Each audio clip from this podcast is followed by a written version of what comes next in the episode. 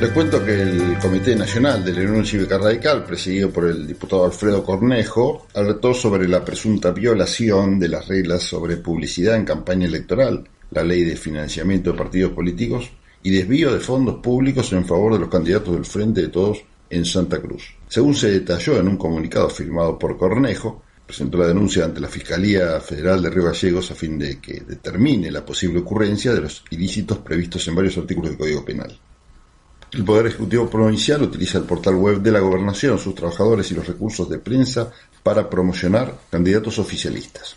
Y cuestionaron que no solo eso, los bienes del Estado Municipal de Río Gallegos sirven para los actos de campaña del Frente de Todos. En ese sentido, los radicales manifestaron su apoyo a la denuncia, dado que estas maniobras, que saltean la ley, configuran un delito de corrupción.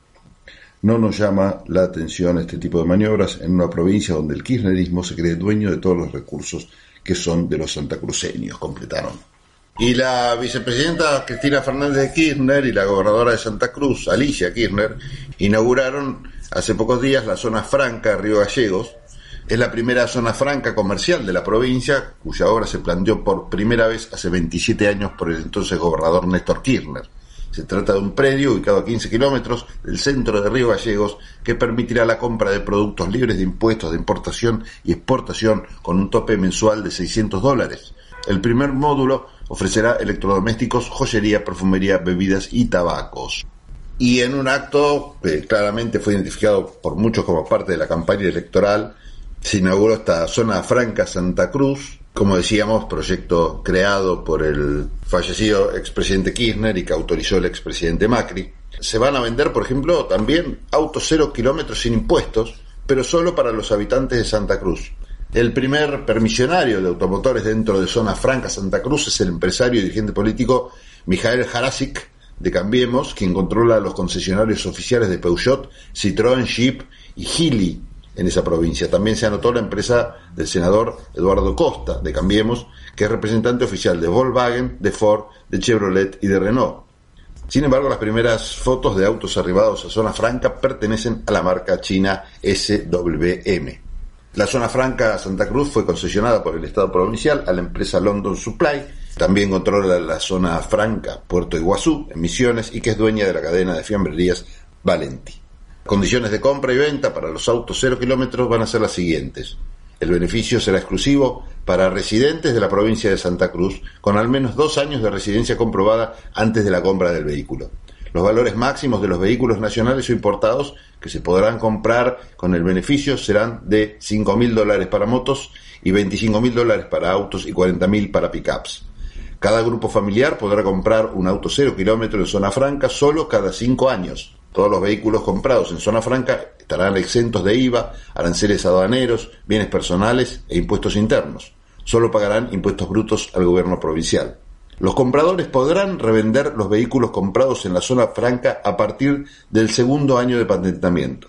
Se deberá tramitar un permiso ante la aduana para desafectarlo de la exención impositiva y devolver a la FIP un porcentaje de los beneficios. El porcentaje del beneficio a devolver a la FIP será del 80% entre el segundo y tercer año, el del 50% en el cuarto año, del 20% en el quinto año y libre de pagos después del quinto año.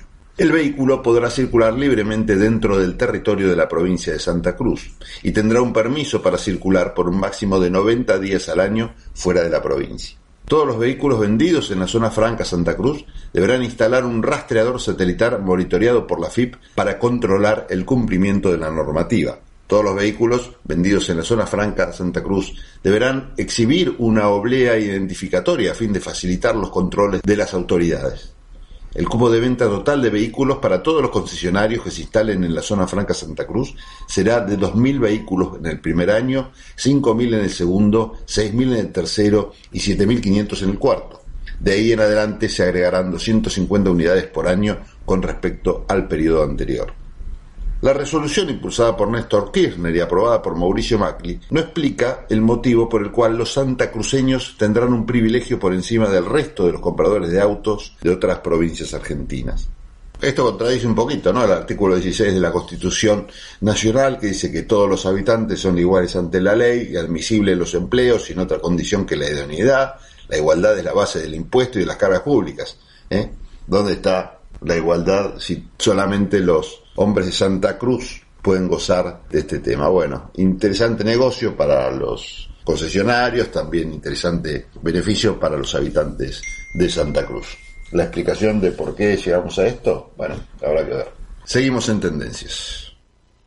Estamos escuchando Tendencias con la conducción de Pablo Galeano.